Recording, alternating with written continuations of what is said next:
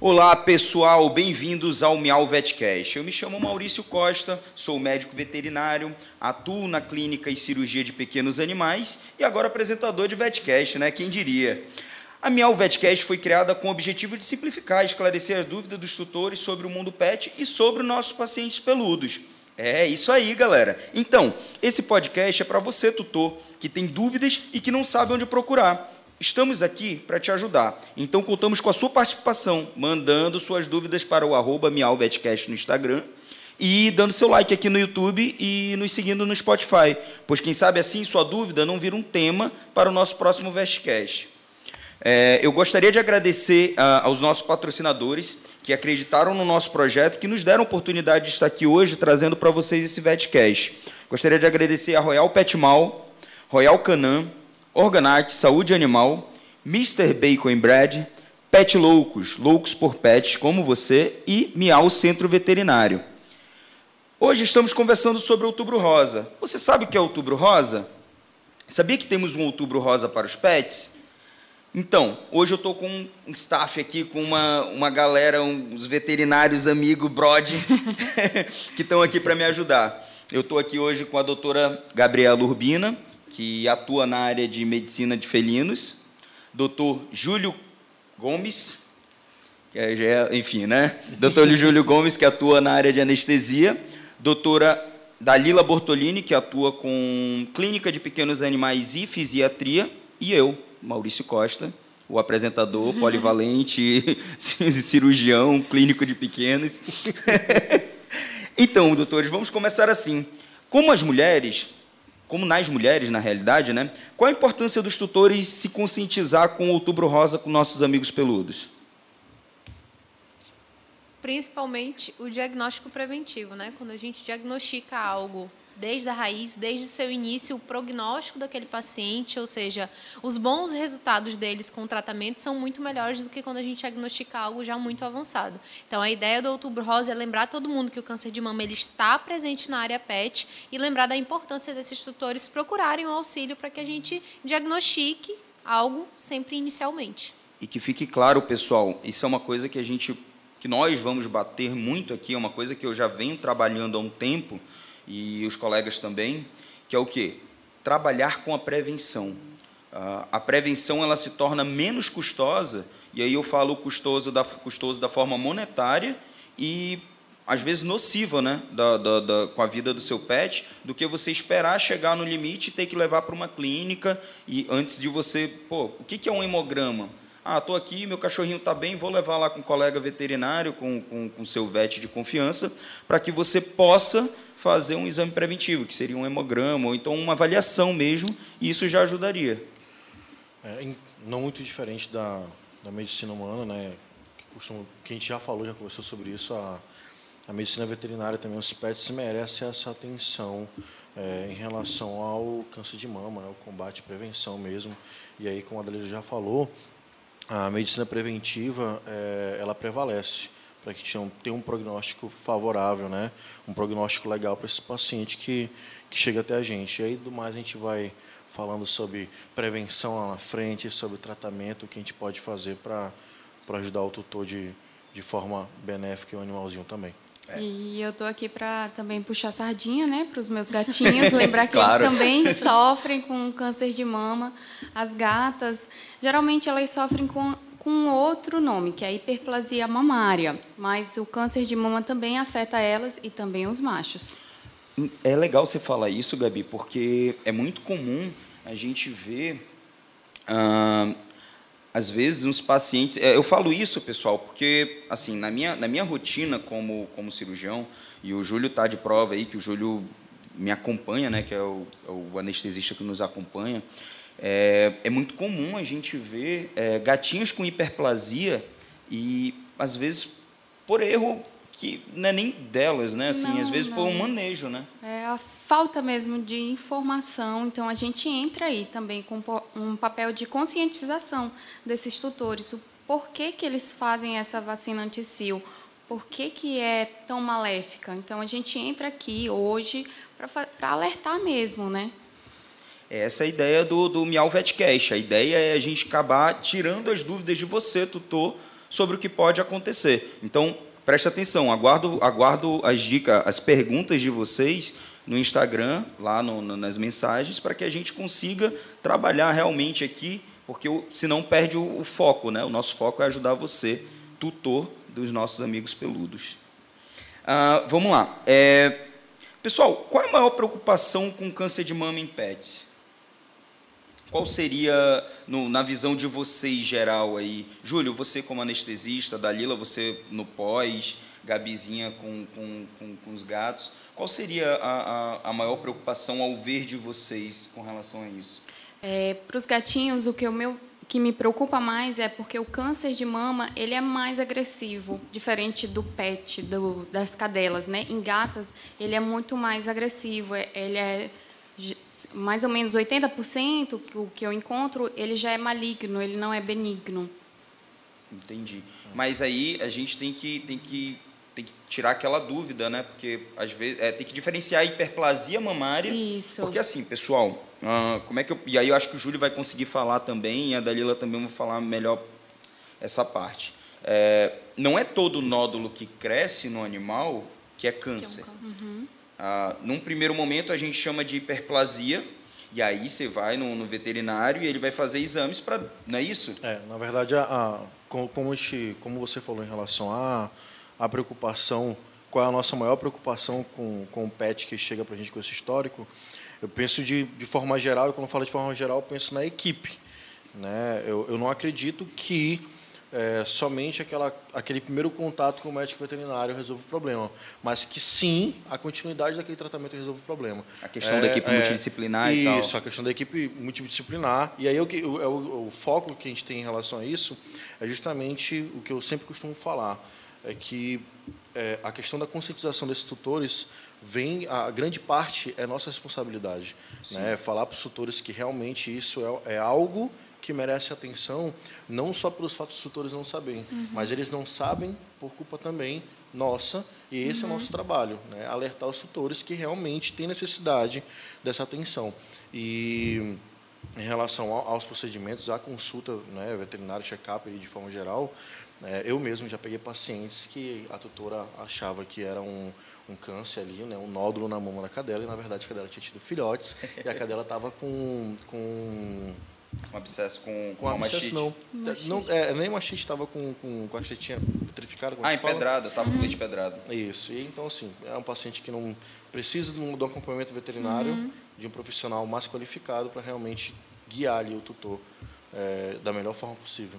Mas é antes isso do que o espera demais, né? sim, né? Antes, antes um pequeno preocupado que nota um pequeno nódulo, uma pequena diferenciação no comportamento, na anatomia do animal e já leva para um veterinário para que esse veterinário tenha confiança, né, em dizer para a pessoa não, tá tudo bem, tá tudo certo, tá dentro do esperado para esse teu animal, ou não, né? É. Não, a partir daqui a gente realmente tem que fazer uma citologia aspirativa, a gente vai falar um pouquinho sobre isso para diferenciar o que é que está realmente acontecendo aqui. Eu posso dizer para esse tutor que ele pode ficar tranquilo ou eu não, ou a partir daqui eu tenho que encaminhar ele para um, outros especialistas que vão fazer uma cirurgia, que vão fazer um tratamento, que vão fazer o que for preciso, né? E não Isso. muito diferente, o veterinário ele é peça fundamental para fazer indicação para aquele paciente de forma correta. Isso também depende da gente. É, e aí entra o caso da, da Gabi aí, que eu acho que ela deve presenciar muito em relação à hiperplasia mamária.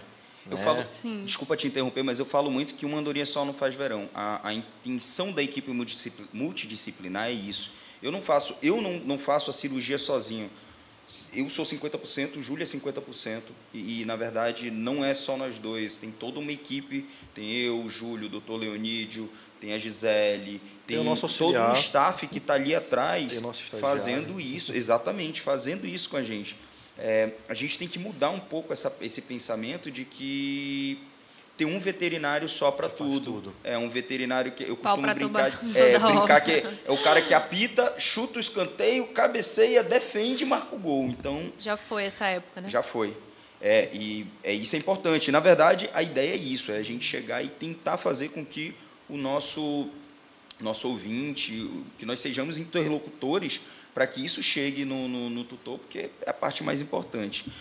Antes de, da próxima pergunta, eu quero só agradecer o pessoal da Mr. Bacon, porque eu estou com fome. eu, eu vou abrir isso daqui. A, a melhor parte, né? Pessoal, É, eu fiz uma, uma, uma. Abre aí, Dalila, por favor. Eu fiz uma, uma caixinha de pergunta no Insta e eu tive algumas perguntas que eu vou colocar aqui, por isso que eu estou até com o iPad aqui para ajudar.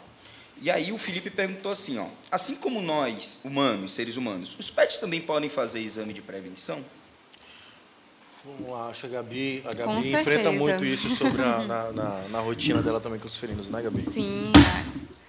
Ah, eu digo que o primeiro contato é quando o tutor vem para conhecer mesmo. É, eu recebo muito, né, gatinho. Consegue guardanapo, por favor? Pode continuar, Gabi. Pode continuar. eu recebo muito gatinho que o tutor adota e cara, eu não sei como criar. Então, é ali naquela primeira consulta que eu explico quais são os exames que ele tem que fazer ao longo, é, ao longo da consulta, os quais cuidados, os cuidados. Né? Falo de caixinha de areia e tudo, né?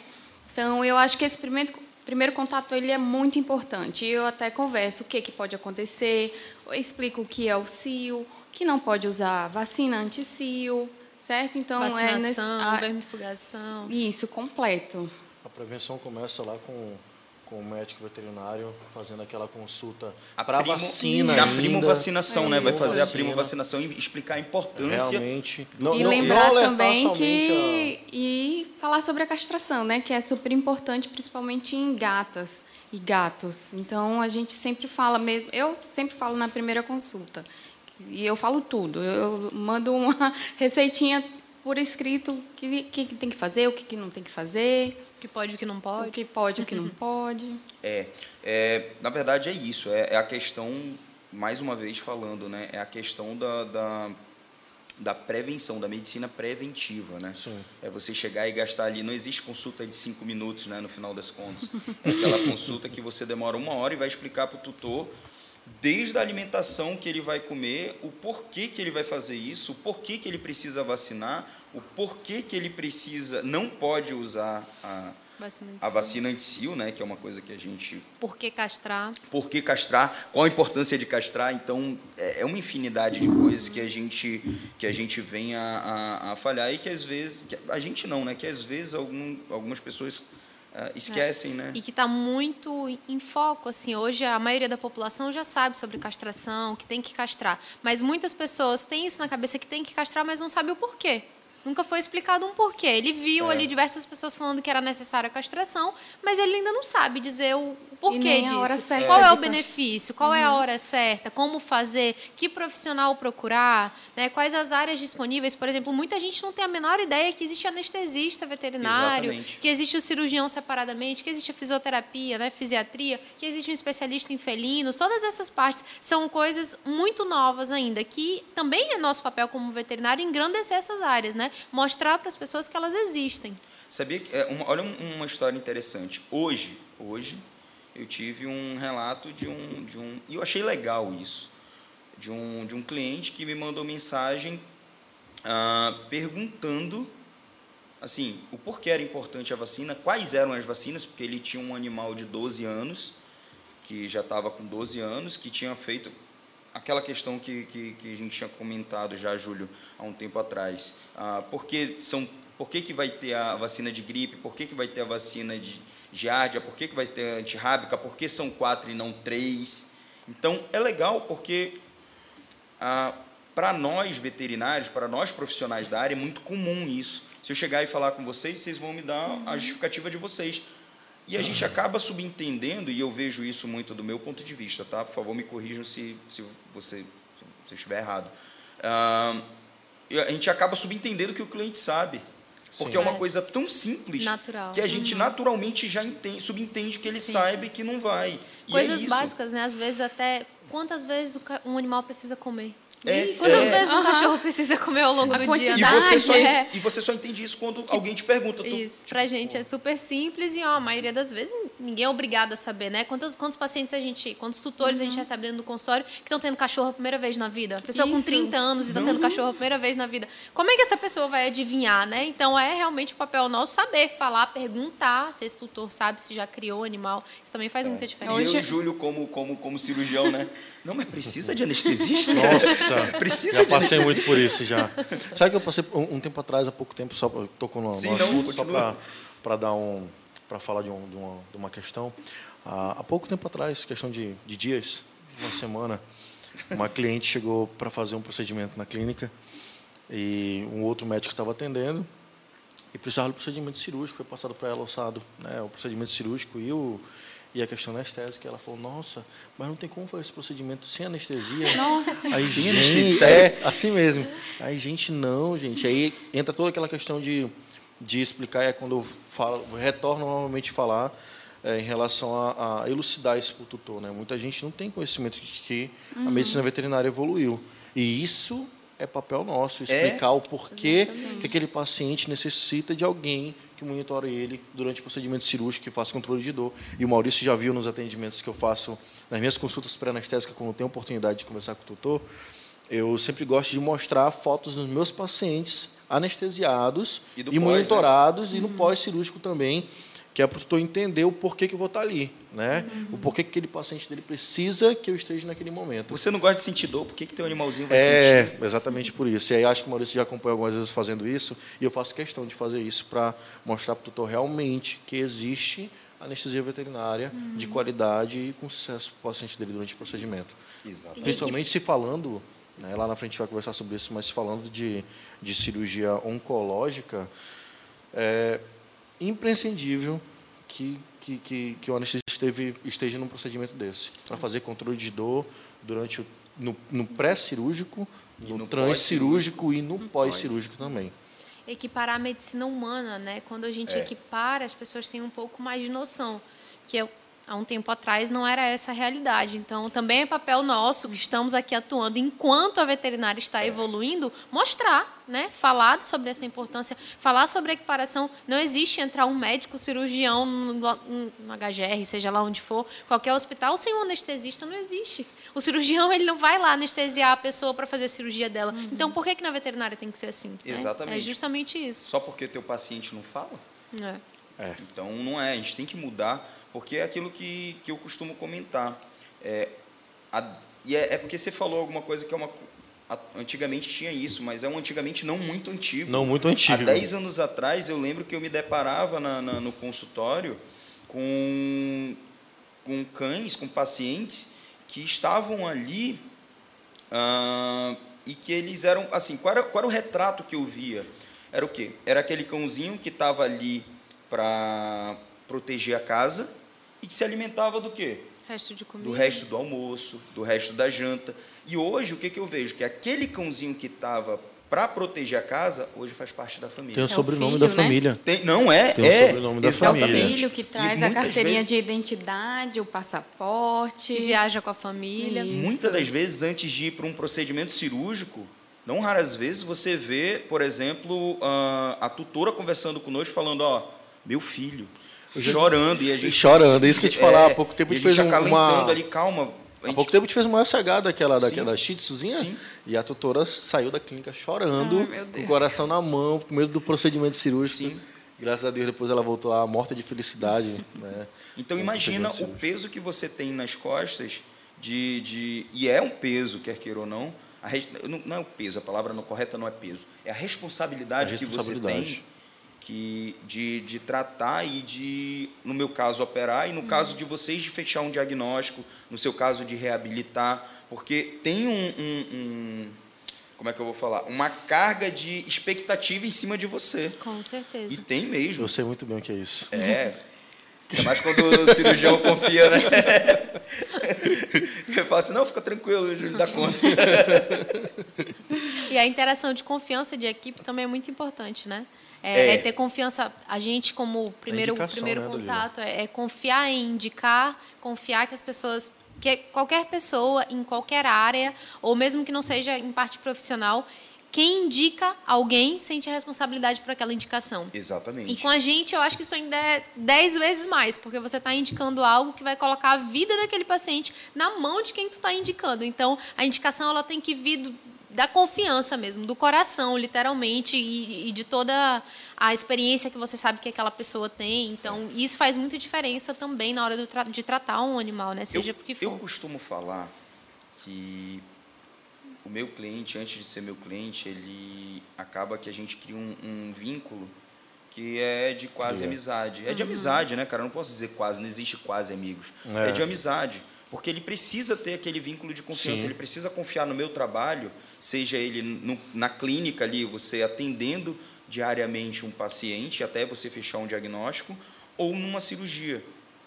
Porque se ele não confiar, vai sempre ficar aquela interrogação se, que e não, que às vezes não é saudável uhum. para essa relação médico-paciente. Uhum. Então, é, é uma coisa que você tem que passar confiança, você tem que conversar, você tem que deixar tudo explicadinho, você tem que. Porque. E é isso, a gente está na atualidade que é o quê? Hoje, os tutores eles entram como um pai numa consulta pediátrica. Com certeza. Perguntando e te indagando. E é isso. É, é, continuo batendo nessa tecla o intuito desse VetCast é exatamente isso, é para que eles tenham onde procurar, que eles saibam e tenham uma outra opinião com relação a isso. Escutem quatro opiniões. Né? Exatamente, quatro, exatamente, quatro, quatro opiniões numa uma, só. Né? Com certeza. Pessoal, quais são os sintomas que os tutores, ao, ao ver de vocês, que os tutores devem se atentar e procurar um médico veterinário? Lá nos gatinhos, vamos lá. Eles vão começar a lamber muito a região, pode ficar mais durinha, vermelhinha.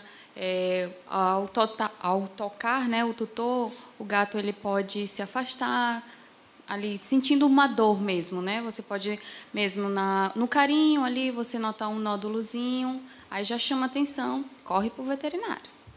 Nos cães não é muito diferente, né? As lambeduras algumas vezes acontecem, mudança no comportamento, aumento de volume da região é o principal, mas lembrem-se que muitas vezes o aumento de volume vocês só vão notar visualmente quando ele já estiver no nível um pouco maior. Então, a importância de palpação, do carinho ali na região, ela é muito grande. Porque quando a gente palpa, a gente vê, a gente sente, a gente faz um carinho ali na barriguinha das cadelas e, e dos machos também, dos cães também, a gente consegue perceber aumentos de volume até mínimos, porque uma coisa é você tocar, outra é só você visualizar. Então isso também faz muita diferença. É aquele carinho diariamente, né, que você vai notar a diferença. Exatamente.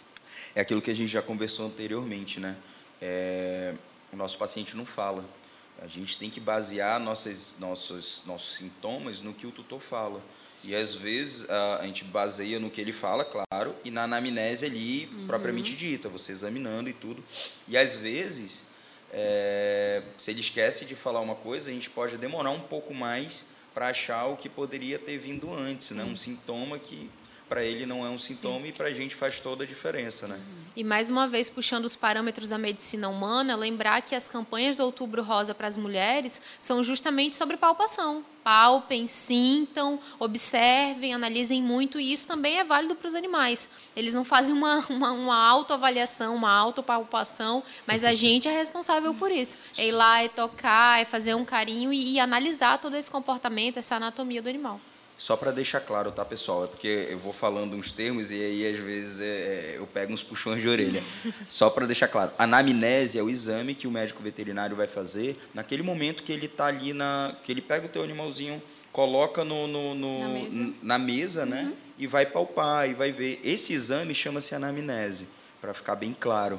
Anotar todos os dados e as observações Exatamente. daquele paciente tudo que você fala para o tutor fala para o veterinário a partir do momento que ele chega isso já começa já o exame clínico porque a partir do momento que ele vê aquele animalzinho ele já está prestando atenção em tudo tudo que acontece e tudo isso vai para o prontuário é, é o que eu costumo falar em relação ao que estava falando que nosso paciente não fala é o que a gente costuma sempre falar para para a maioria dos nossos amigos que não são da área, eu costumo falar é. isso, né?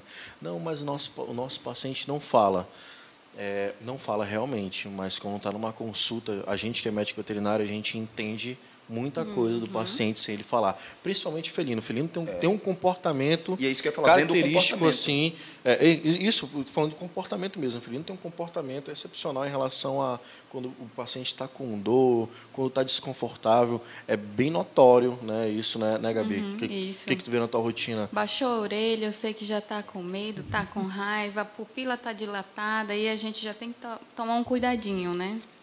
É, tem tudo isso. É, eu, eu costumo falar que, que aconteceu comigo? Isso é uma experiência minha, tá? É um relato meu. Quantos anos de formação, Maurício? ah, sei lá, muitos. Falei. São várias décadas de experiência. eu costumo falar, é, eu não sei se vocês tiveram essa, essa grade na faculdade, eu não tive, que é a questão do comportamento é, animal, E isso hoje se baseia em pelo menos 40, 50% da minha consulta. Porque às vezes a reclamação que a gente tem na, na, na, na consulta. Nem sempre é o foco. Vezes, e não é, não, uhum. você não, não consegue mexer com isso medicamentosamente. É, peraí, a palavra é essa? Com medicamento, né? Vamos colocar assim para ficar mais bonito. Você não precisa usar medicamento. Às vezes, uma, um, você conversou com o tutor e ele mudou a postura, você tem um resultado. Então, sim, sim. é muito aquilo que falou, né? O, o, o paciente é o reflexo do tutor. O, o cãozinho, ele, o gatinho, ele é reflexo do tutor. Às vezes o tutor toma atitude A, pensando que é favorável. É favorável e é desfavorável. E aí a gente entra num outro assunto que seria o quê? A humanização do, do dos pets, entendeu? Que aí eu vou deixar para vocês falarem aí que eu vou aqui pegar um refrigerante rapidinho. Pode continuar. Pessoal, eu tenho uma pergunta aqui do Instagram que o pessoal fez, que é o seguinte, na caixinha de perguntas lá. Vacina anticil causa câncer? Alguém se habilita a responder? Vai. Não necessariamente, né? Ela pode sim causar câncer, mas não é que você vai vacinar e amanhã ela vai causar câncer. Ela pode desenvolver outras coisas, principalmente nas gatas, vai desenvolver aquela chamada hiperplasia mamária, que é o aumento absurdo das glândulas mamárias, né? Mas pode sim causar, mas não necessariamente outras coisinhas como infecção uterina também, levando à necessidade de uma castração mais uma vez, só que dessa vez emergencial. Então tem alguns pontos. A vacina de foi criada para alguns pontos muito específicos, né, do ciclo reprodutivo de uma cadela. Alguns pontos muito específicos em que o veterinário pode usar e recomendar uma vacina anticil. Mas esse uso desenfreado com o nome anticil, após uma cadela ter cruzado para uma, de certa forma, ser um abortivo, esse uso é um mito e ele causa vários efeitos colaterais. Esse é o maior problema das vacinas anti-sil é, hoje. Que geralmente, assim- usam, geralmente usam a cada sil, sem nenhuma é. indicação veterinária, de qualquer jeito. Porque ela tem uma bula que é, é. Que, é, que é dita lá como o modo de ação. E as pessoas usam de forma indiscriminada, até porque você não tem um controle uhum. para comprar isso. E o prejuízo vem. Eu até entendo a pergunta, uhum. a pergunta que teve aqui, porque não raras as vezes a gente vê, nós vemos as pessoas falando, ah, minha cadela, minha cadela morreu com, com câncer no útero. É. E assim, na verdade, o que, que acontece? É hiperplasia mamária, ou hiperplasia uterina, né? Nem hiperplasia uterina, é uma piometra, vamos colocar uma hemometra, e a gente já vai, eu já vou adentrar uma coisa. Mas assim, pensa comigo. Você está aplicando uma bomba de hormônio na tua cadela, e aí isso vai descompensar ela. Ela pode não ter cio, ela pode ter uma alteração que vai gerar uma patologia que onde ela pode, ela tenha que ser operada. Então, na dúvida, não faça anti-cio, a não ser que o veterinário recomendou. Tenha recomendado. Castrem. É, e castrem. não é isso?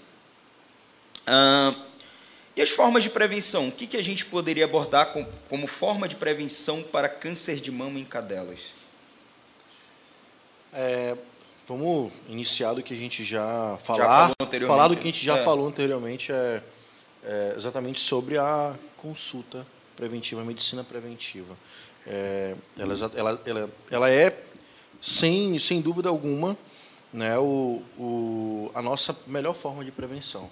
E o médico veterinário, é, a cada, né, vamos colocar a cada seis meses, é, vamos fazer essa indicação. Eu também recomendo isso. a cada um ano, né? Eu não, eu recomendo a cada seis meses, é, cara, sabe? Ir... Porque uma é anual, que ele vai lá para fazer a vacina, e a outra, ele vai para fazer um hemograma, por exemplo. Se for acima uhum. de cinco anos, eu peço para fazer um check-up com perfil bioquímico, às vezes Sim. um ausculta ali, faz um negócio mais minucioso se ele tem alguma alteração, a gente parte para o eco, parte para o eletro e raio-x. Eu realmente vejo essa forma da prevenção, é, a questão do, do, da visita ao médico veterinário ali como gargalo da prevenção em relação ao câncer de mama mesmo. É, né? Eu, eu é. concordo. Acho que todo mundo está de acordo sim, com relação sim, com a isso, né? Com certeza. A maior prevenção é essa. Palpe seu animal, palpe seu peludinho, seu cachorrinho, seu é gatinho. Um carinho diário ali, é. faz, passa a mão mesmo. Analise e seja detalhista, né? É, Nesse fico, sentido. Eu fico tão feliz quando a gente chega. Cara, olha, a melhor consulta para mim é aquela que quando eu chego no consultório, o tutor já chega fazendo todo um, um relato ali. Eu, eu, eu, não falo nada, né? e olha que eu falo pra caramba, né? Eu espero o tutor, ele começa, ó, oh, doutor, tá assim, assim, assim, só tá comeu 50% isso, do só que comeu, come. Exatamente, só comeu teve 50%, um vômito. teve vômito, cocô Tem não tá legal, fez duas vezes e cocô, olha lá, ele faz não três. existe Fez xixi no lugar errado, ele não faz gato, lá. Porque Tutor- tutor de gato tutor de chega gato com um é- caderninho me dizendo, foi a caixinha de areia tantas vezes, fez esse xixi, mostra a foto, a foto do cocô, quem nunca Tirem recebeu? foto, tá, gente? O veterinário ama, tem gente que acha nojento, mas o veterinário ama quando você chega com a fotinha do xixi, do cocô, do vômito, do comportamento, filmou uma tosse esquisita. Façam, façam, isso Porque é maravilhoso. você ajuda o nosso diagnóstico, Ajuda né? muito. E aí eu fico muito feliz, por quê? Porque isso, quer queira ou não, é, mostra, mostra que eu estou fazendo, eu estou indo no caminho certo. Se, o- se o meu, se o tutor está tratando o meu paciente desse jeito, quer dizer que a gente está, o nosso conselho está funcionando, certo, né? E tem animalzinho que faz tutor de mentiroso. Já passou Vai, por isso? já, Já? já percebi isso, fala, isso é. Principalmente aqueles, aqueles, aqueles, aqueles cãezinhos idosos chegam lá pra gente. É. Não, doutor, tá com uma tosse. Não tá Ele vai já andando. tossir, aí não tosse. Não, Não, tosse. Não aí tá faz- comendo, aí tu não tá chega andando, lá no... não tá comendo, não tá saindo do lugar, não tá fazendo nada. Come, É anda, eu faz a tudo. Dalila, a A gente gente recebeu. Faz tutor de mentiroso. Nessa hora Aí que é dá um importante pra petisco, ele gente. come, aí tu dá dois petiscos, ele come, tu abre um sachê, O rabinho balançando ali, eu e a Dalila, a gente o recebeu consultório um- todo. É muito, é muito comum isso daí. Ah, eu tenho uma outra pergunta aqui do Insta, que eu acho que a gente já respondeu, mas vamos lá, né? O Jair perguntou: existe idade mínima do animal para começar a fazer exame?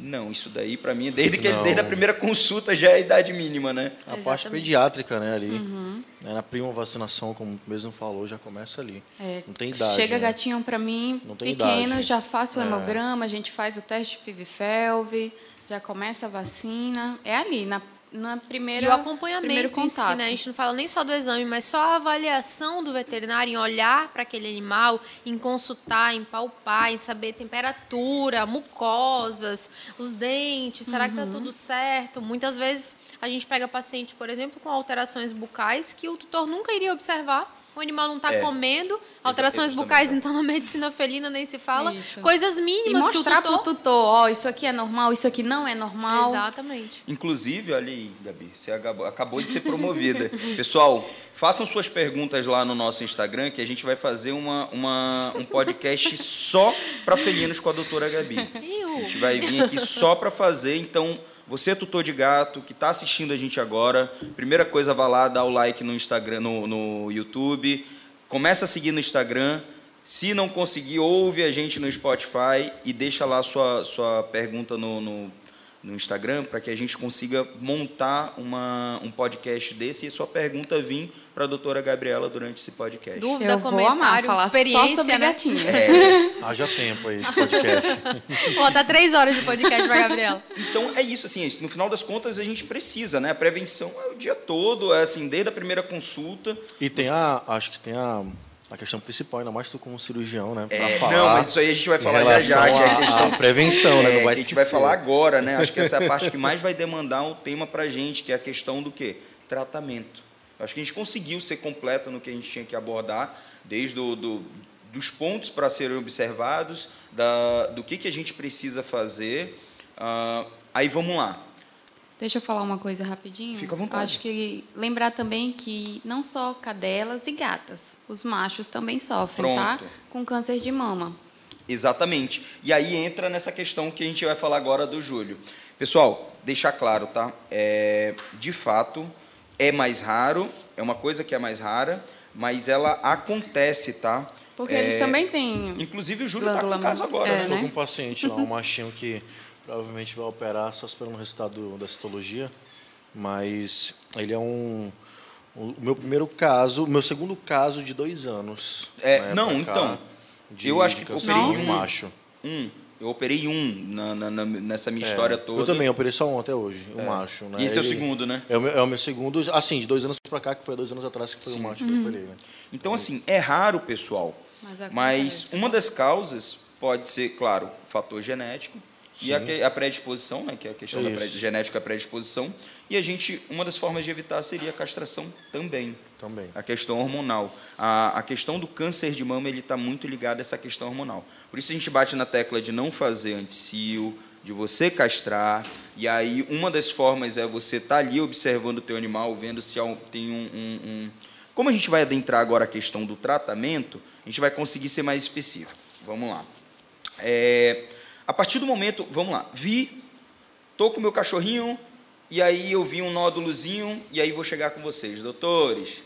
Tô com um cachorrinho e tá com nódulo. E aí, o que, que a gente vai fazer? Histologia aspirativa, primeiro de tudo. Vai avaliar, né? Anamnese, né? Aquela avaliação física que a gente já comentou. A histologia aspirativa vai entrar como o primeiro, assim, o, a, a entrada né, local daquele, daquela região, vai ser isso, porque a partir daí a gente vai decidir exatamente, vai ver exatamente o que é e o que fazer, né? A partir do que a gente tem, a gente consegue traçar todo um, um, um tratamento, traçar um prognóstico para passar para esse tutor também, né? Saber qual vão ser os próximos passos, tanto de exame quanto de tratamento. E isso chama-se estadiamento, tá, pessoal? Quando, quando o veterinário ele chega para você e fala assim, vou fazer uma citologia para saber.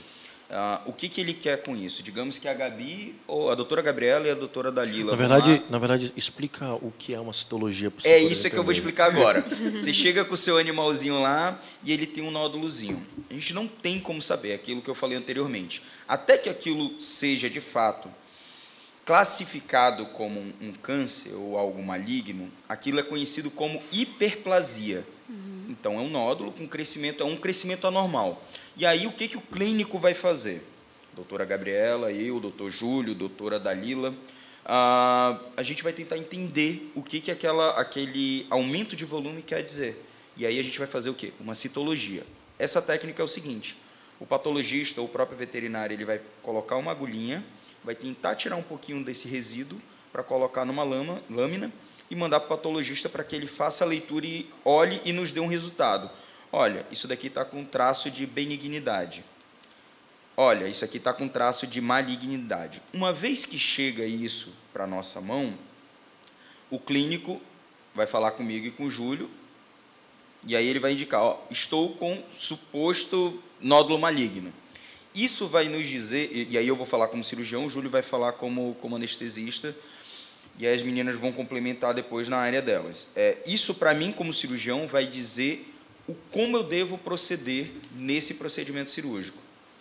O quanto eu devo tirar, o que eu devo tirar e o que eu preciso fazer.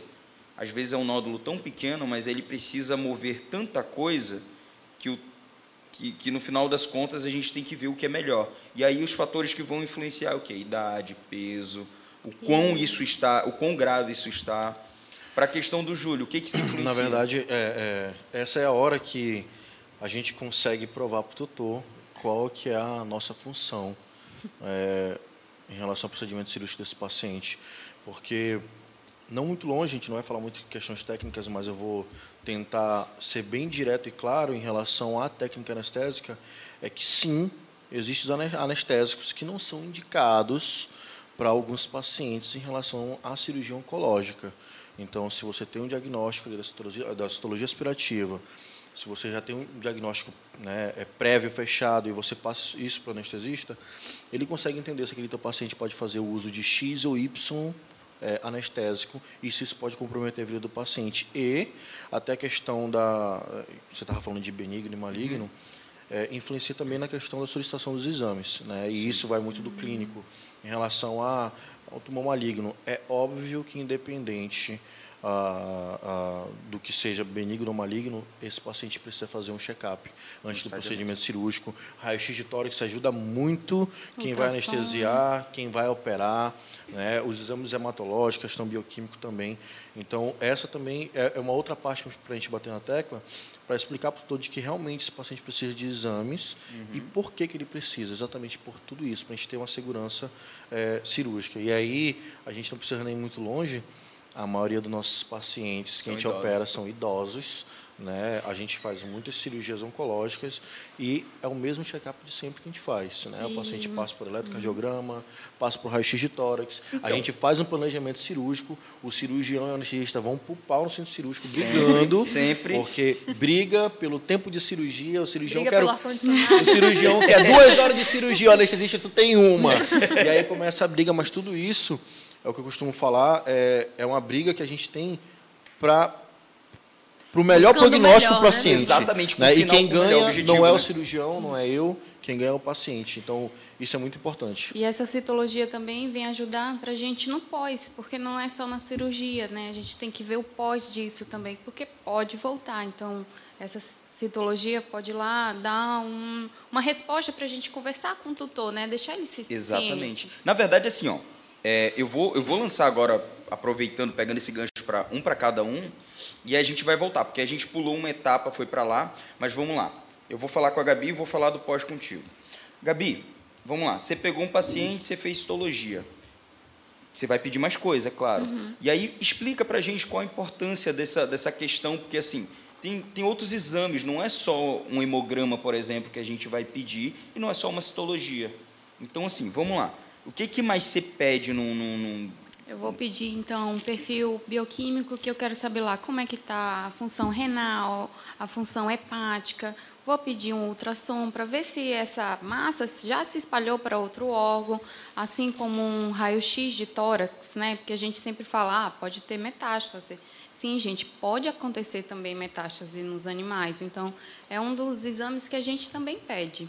É, tá vendo? Olha aí, com numa reunião aqui a gente entrou os quatro em consenso. Mas eu vou já, vou já chegar onde eu quero chegar. E aí, Dalila, o pós, assim, a importância do pós para você? Porque a gente ainda vai falar da questão cirúrgica, mas vai, vamos atravessar. Vai. Se eu não tenho exames, o meu pós ele fica complicado em que sentido? Se, por exemplo, for um paciente que eu tenho metástase, né? Metástase pulmonar. Se, se eu não sei se eu não fiz essa radiografia, o tutor não fez, ele optou por não fazer a radiografia, e é um paciente que vem para mim com uma dificuldade respiratória, e eu não sei que ele tem metástase. Então, o tratamento dele eu posso estar fazendo de um jeito e, na real, ele tem uma metástase. E tinha que ter o, o, a abordagem, abordagem, seria outra, Sim. seria muito mais leve ou seria com, com é, protocolos terapêuticos maiores. Então, os, os exames pré e os exames pós, eles influenciam muito, eles são muito importantes para a gente, assim como na medicina humana, mais uma vez a gente vem destacar, né? É, eles interferem drasticamente no transoperatório, eles interferem drasticamente no pós, porque cada, cada animal tem o seu protocolo, né? É. E, cada, e cada diagnóstico que a gente tem é um protocolo ainda mais personalizado e específico. Eu posso ter um animal que está super bem, mas que os exames dele já me mostram uma metástase super avançada, já me mostram um cansaço. Então, todas essas avaliações, elas interferem muito em como eu vou agir, no meu caso do pós-operatório, e como o paciente vai me responder também nesse pós-operatório. Então, o que a, a, quando a doutora Dalila fala sobre metástase, a gente fala que é quando a, a gente já tem uma ramificação, ou seja, quando a gente já tem um câncer que ele não está só num local, ele já passou para outros locais. Uhum. Proliferou, né? É, ele. Como é que foi? Proliferou. Ele proliferou, exatamente, ele proliferou. Fica mais claro para tutor. E que talvez, infelizmente, a gente vai ter que ver o que, que é mais viável. Viável, exatamente, a palavra é essa. O que seria mais viável da gente operar e aí a gente já vai encaminhar para um onco para ele tentar resolver isso com quimioterapia. Pessoal, vocês entendem que a gente está falando de prevenção o começo do podcast todinho, agora a gente está chegando no tratamento. E aí vocês entendem onde a gente quer chegar quando a gente fala da prevenção? Se você começa com a prevenção, você evita tudo isso, porque tudo isso é uma questão de sofrimento, tanto para o tutor quanto para o paciente, e gasto. Porque aqui a gente ainda não chegou nem na metade. A gente está falando disso. Vamos lá. Foi estadiado esse paciente, passou para a mão do cirurgião e anestesista. A gente vai ter uma conversa com o tutor, onde a gente vai falar o nosso planejamento, o que a gente vai esperar da cirurgia, o que, que o Júlio vai esperar da, da, da parte ane... Né? exatamente da parte anestésica. Olha, a gente vai conseguir fazer, nós vamos conseguir fazer isso. É, o tempo de cirurgia é mais ou menos esse. Isso pode dar certo, isso pode dar errado. E aí, quando você retira esse nódulo, aí você ainda vai mandar ele para histopatológico porque a citologia ela não é tão, ela é boa para um, uma como é que eu vou falar? Para uma entrada, né? É, para inicial, uhum. para ela te dar um, um, parâmetro inicial. Mas depois disso você vai ter que fazer, de fato, um histopatológico. Para quê? Para que esse histopatológico já esteja, para que quando ele for para o onco, ele já vá para o oncologista com aquele histopatológico feito todo o estadiamento e o oncologista, beleza. A gente vai trabalhar dessa forma. Ou se ele achar digno que precisa uh, fazer mais exames, fazer mais exames para que isso ajude no protocolo é, oncológico dele. O histopatológico, pessoal, ele vai descrever com mínimos detalhes o que é, o que são aquelas células, né? Qual é a malignidade, quais são as características. Ele dá muito mais detalhes do que uma histologia aspirativa, por exemplo. Exatamente. Então é o que realmente os oncologistas usam para tratar aquilo ali. Para saber literalmente o que fazer, né? Para mim, o que que histopatológico vai funcionar? É, ele vai me dizer se eu tirei aquele, aquele nódulo com uhum. margem, se todas as margens estão livres, assim, estão limpas de, do, do nódulo ou não. E aí o oncologista, que pessoal é o, é o, médico veterinário que vai ficar, que é especializado na questão de, de, de câncer né? oncológica, né? Uhum. É, é, o que vai fazer o tratamento quimioterápico. É, ele vai pegar e vai ver em cima desse, de todo esse relatório que a gente passou o que, que vai ser viável para ele. Então olha a quantidade de coisas que você poderia. E aí eu vou, eu vou falar uma coisa que não vai nem muito longe. Ah, mas é caro uma castração. Nós temos dados, assim, hoje entrou-se num consenso, né, que você você castra, que a castração ela é indicada entre o primeiro e o segundo cio. Após o primeiro cio e antes do segundo cio, para que fique mais claro ainda. Se você começar a juntar desde o primeiro dia que você Pegou o animal. Pegou o pet, uhum. ou então pegou ali 45 dias, fez vacinação. Se você juntar mês a mês, quando ele passar o primeiro cio, quando ela passar o primeiro cio, você já vai ter esse dinheirinho para fazer isso. Então, não é questão de ser alto ou baixo, é questão de planejar. planejar. E aí aquele negócio, às vezes é o barato que sai caro, porque às vezes você vai lá, compra um anticio porque você não, não se planejou e não quer, não vou nem não estou aqui para julgar ninguém. Eu não estou nem para dizer aqui para dizer que tipo ah você não quis. Às vezes você não tem condições de fato, aconteceu problemas imprevistos, mas você é, e aí a, a palavra planejamento se encaixa perfeito. Você não se planejou, entrou no primeiro cio, aí você fez o anticio e a cadela deu uma piometra. Ela sai do status de cirurgia eletiva para cirurgia de emergência, que é muito mais complicado. Antes era uma coisa que você conseguiria fazer uh, tranquilamente, agora você vai ser obrigado a fazer rápido, porque se você não fizer em 24 horas, dependendo do caso de cada um, teu animal pode vir a óbito. Então, é pesado? É pesado, eu sei. Mas é a forma que eu tenho mais fácil de elucidar, de mostrar para vocês o quão importante é o planejamento na, na criação do, dos cães e gatos e no tratamento do que você vai do que você pretende e o que vai interferir bastante nessa questão, né?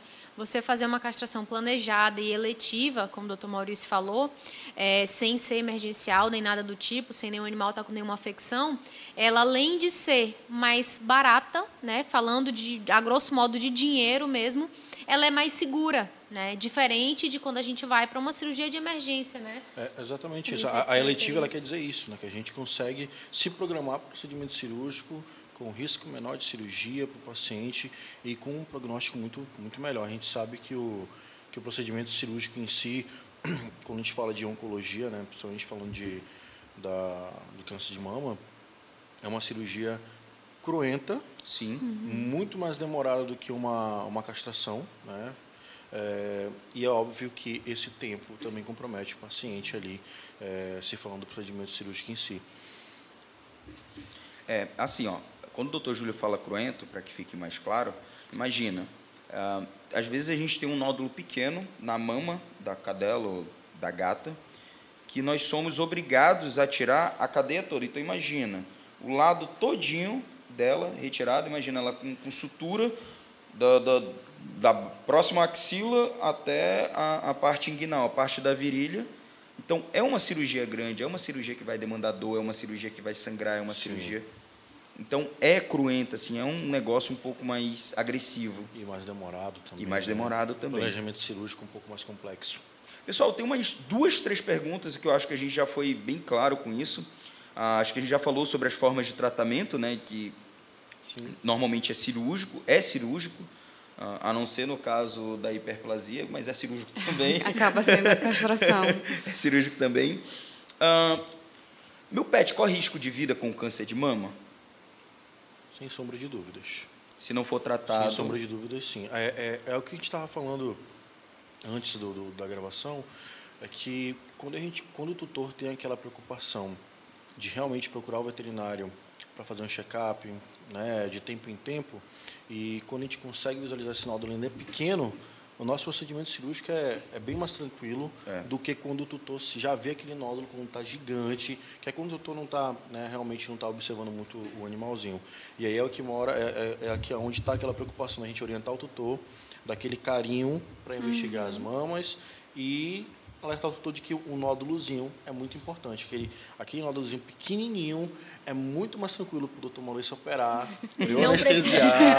Olha, não, olha precisa esperar, vergonha. não precisa esperar crescer. Do que a gente esperar aquele nódulo ficar gigante, se espalhar pela cadeia mamária, ter uma cirurgia bem mais, bem mais complexa. E, dói e no bastante. final das contas. A recuperação do teu pet é muito mais rápida é. do que uma coisa que você Sim. foi postergando, postergando, uhum. daqui a pouco está grande, ulcerou. Muitas vezes acontece isso, né? O tutor vê pequeno, mas ah, vamos esperar, vamos ver se não vai crescer, uhum. né? E aí começa e a correr atrás do prejuízo espera, quando dá bicho. Espera, espera, espera, quando já está muito grande é que procura. Então. E no, e no final das contas é um paciente que, quando tem essa. que já está né, espalhado na cadeia toda ali, é um paciente que vai internar para fazer controle de dor, né? Vai, o tutor vai ter uma despesa bem maior do que fazer uma castração, que é o que a gente já falou exatamente aqui. Né? E há pouco tempo atrás, o Maurício e eu operamos a, aquela COFAP Sim. grandona. Sim. Né? A gente operamos, operamos uma SRD de 13 anos. É. Né? E, e foi o, eu e o Maurício, a gente entrou com o tutor para explicar para o tutor a questão do procedimento cirúrgico para passar segurança para o doutor de que realmente foi indicação da doutora Gabriela. Foi indicação da doutora Gabriela né? E, e, no final das contas a gente fez a, a doutora Gabriela fez a indicação e a gente foi para a briga com o tutor para explicar o porquê que aquele paciente é. precisava é, eu tive que falar assim, cirúrgico. assim bem sério para ele olhar nos olhos olha. E como é que tá a Gabi hoje? Ela tá maravilhosa, maravilhosa. é, e aí é isso né? Porque no final das contas a gente não a gente precisa, se, a gente não, não pode obrigar que o tutor saiba se a gente não dá essa informação. Sim. Exatamente. Dalila, essa daqui é mais para você. Quais são as preocupações no pós-operatório? Vamos lá, eu sou muito da parte da medicina integrativa né, e, e principalmente preventiva. Mas nesse sentido de pós, quando a gente trata de um pós, o que vai fazer muita diferença, o estresse daquele animal, né? É muito fácil você dizer para um tutor, não, deixa ela na caixa e pronto, ela passa sete dias aí dentro da caixa de transporte. Mas o nível de estresse daquele animal, será que aquele animal vai estar bem ali dentro? Né? Muitas coisas precisam ser analisadas para a gente ter um pós tranquilo, é, calmo, confortável para o paciente, claro, sem deixar ele fazer grandes travessuras, porque isso pode acontecer, a gente tem que ter um certo controle. Mas existem muitas coisas, muitas variáveis que precisam ser analisadas. Daí a importância de não ter dúvidas, né? Apareceu uma dúvida, é perguntar para o médico veterinário. Perguntem detalhe por detalhe, A mais B, um mais um, não sei quanto que é, me diga, perguntem, não tenham vergonha. Porque eu fico quando... feliz quando me perguntam, é, porque o, no final das contas eu sei, eu vou, eu vou tranquilo, sabendo que é. as dúvidas foram sanadas. Uhum. Isso é muito tranquilo para mim, é tranquilo para o tutor, é tranquilo para o anestesista. A gente já sabe o que esperar, a gente já sabe o que pode acontecer e o que não pode é, acontecer. Porque assim, muitas vezes quando vai para casa com dúvida, acaba fazendo o que acha que é melhor e nem sempre o que eles acham que é melhor acaba sendo, né, para o paciente em si. Automedicação ou ah, não, eu achei que era tranquilo deixar ele no quintal, ele pulou o muro, abriu todos os pontos e assim vai. Então, todas essas dúvidas tirem, não saiam de uma clínica com dúvida, não saiam. Procurem auxílio do médico veterinário de confiança, perguntem de quem fez a cirurgia, de quem atendeu inicialmente, de quem vai cuidar do pós, tirem todas as dúvidas de vocês. Então, muitas coisas interferem no pós. É, o estresse, o nível de estresse do animal, em que ambiente ele vai ficar, esse ambiente está limpo, esse ambiente está agradável para aquele paciente, ou, por exemplo, é um felino que foi colocado ali junto com um cachorro que ele nunca viu na vida e o, o doutor achou que aquilo ia ficar uhum. tranquilo, mas na verdade ele está super se estressando. Então, todos esses detalhes precisam ser muito bem alinhados. E sem contar nas terapias que podem ser utilizadas depois, né? Hoje muitas coisas da medicina humana são trazidas para a medicina veterinária. A fisiatria é uma delas. O que é fisiatria? Vai, vamos lá, fala para mim o que é fisiatria. a parte da curiosidade. É. Então, hoje na medicina humana, por exemplo, a gente fala do fisioterapeuta, que é um profissional à parte formado, ele fez fisioterapia e ele trata dessa parte de pós. Na medicina veterinária não existe o fisioterapeuta veterinário que faz uma faculdade separado. Ele é o médico veterinário e ele vai se especializando e atendendo a essa parte. E a gente costuma chamar mais de fisiatra do que de fisioterapeuta. Mas é errado falar que é fisioterapeuta? Não, não é errado. A gente acaba usando as duas coisas, não tem problema nenhum. O Mas levando, é ao mesmo, pé né? da, é, levando ao pé da letra é o fisiatra. E sem contar que na medicina veterinária é muito comum, na medicina humana também, mas na veterinária está ficando mais forte agora o tratamento dos geriatras, né? Dos, dos pacientes Sim. cada vez com mais artrose, velhinhos. Artrite, artrose, é, hérnia de disco, diversas coisas que antigamente não existiam. E eles são pacientes que estão cada Até vez na mão dos né? fisiatras. Né? É, existiam, é. mas não eram diagnosticados. Mas não eram diagnosticados. É, não, tínhamos, tem... não tínhamos profissionais nessa área, né? É, mas também tem os casos de que agora eles estão vivendo mais, então eles estão também é, nossos mais gatinhos chegando aí 22 não. anos, é, exatamente, anos. E aquilo, né? antes eles não sofriam, A evolução né? da medicina veterinária está dando qualidade de vida para os nossos pacientes é, para que eles cheguem a essa idade mais mais sinis e que a gente exatamente qualidade você, de vida longevidade é. bem-estar é, essas são, são os mantras da fisiatria veterinária e é justamente cuidar no caso da, do câncer de mama de um animal que foi tratado é cuidar o pós dele nesse sentido o que, é que pode ser usado Dalila? massoterapia pasmem existe é. massoterapia é. veterinária então é uma massagem popularmente uma drenagem linfática sim ela pode ser feita também na veterinária é uma crioterapia utilizar temperatura no caso temperaturas baixas para ajudar ali naquilo, mas nunca deve ser feito sem conhecimento, porque é, ela pode ser terapêutica, ela pode ser benéfico, mas também pode ser maléfico se for feito da forma errada. É aquela questão, né? A diferença do remédio e veneno é só a dose. A dose, né? exatamente. Pessoal, ó, só para dar um mais um já me interrompendo, já fazendo tudo que eu sou chato mesmo. É, a recuperação, e o Júlio está aí como prova disso, das nossas cirurgias ortopédicas com a, a, o serviço da Dalila tem melhorado muito. Assim, a gente tem dado uma qualidade muito. Porque é normal, né? Você está com um paciente que tem dor, tem tudo. Só que imagina, não fala, ele não sabe te dizer como é que está. Ele, você não tem. Você, se você não souber fazer essa leitura, é pior. E não só para a ortopedia, tanto para a questão da, da, do nosso tema agora é, retirada de, de, de, de CA, né, de câncer de mama, câncer em outros locais que vão impedir uma mobilidade, uma qualidade de vida, isso é super importante. E, pessoal, mais uma coisa, tá? A Dalila tocou no assunto que é sempre bom a gente frisar. Não automediquem os animais de vocês, nunca. Como eu falei, a diferença do remédio e do veneno é só a dose. Às vezes você dá um remédio para o seu animal pensando que está fazendo bem e está fazendo mal. Principalmente porque, em felinos, né? É, felinos é. principalmente, tá? A Gabi está aqui de prova para isso. Fazer aquele remédio que, ah, você pensa que para minha criança dá certo, mas... Paracetamol, paracetamol em gotas. Nossa senhora, por favor, não. Ibuprofeno. É, é, em gotas. Não, então... E muitas vezes nem só a dose, né? O medicamento em si mesmo, é. que em baixa dose, ele é pode intoxicar, ele pode causar é, é diversos é efeitos. Gente, Cada paciente tem que ser tratado de forma isolada. A gente ser bem, bem enxuto para o tutor né, que às vezes não, não sei o que os tutores devem pensar, mas para falar que é, essa questão da, da, da farmacocinética, farmacodinâmica, em relação aos animais para os humanos é diferente. É, né? é com certeza. E, e aí é a hora que a gente fala sobre automedicação. Ah, mas doutor, eu vi aqui na, na bula daquela medicação que você me passou, me passou que isso aqui é doxiciclina e também tem na medicina humana, eu comprei na farmácia humana, Ai, né? E na verdade, São diferentes. É, pode ser até a mesma medicação mas a, a, técnica de que essa empresa fez para o mercado pet ela tem uma é tecnologia para evitar vômito, evitar tudo aquilo. Se a gente está é. passando é porque a gente conhece. E é claro, passamos também medicação humana, porém nós sabemos quais são as medicações que não vão causar é, efeitos adversos né? colaterais. E vai ser específico para o seu pet, para o peso Sim. dele, por que que ele está apresentando, né? Pessoal, eu acho que é isso. Ó. Eu espero que vocês tenham gostado.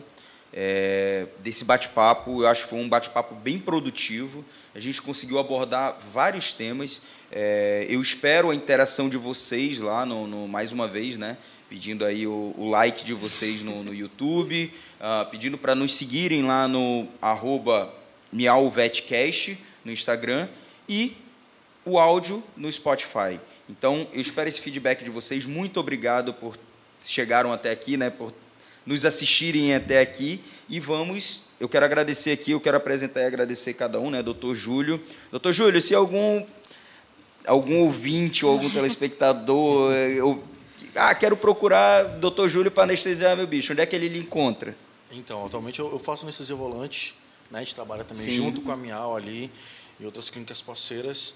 Né? Então acho que procurar seu o Insta, Maurício, seu Insta, não, ah, seu Insta, seu Insta, doutor. É, Venda seu peixe. Júlio, juliocortesão.mv.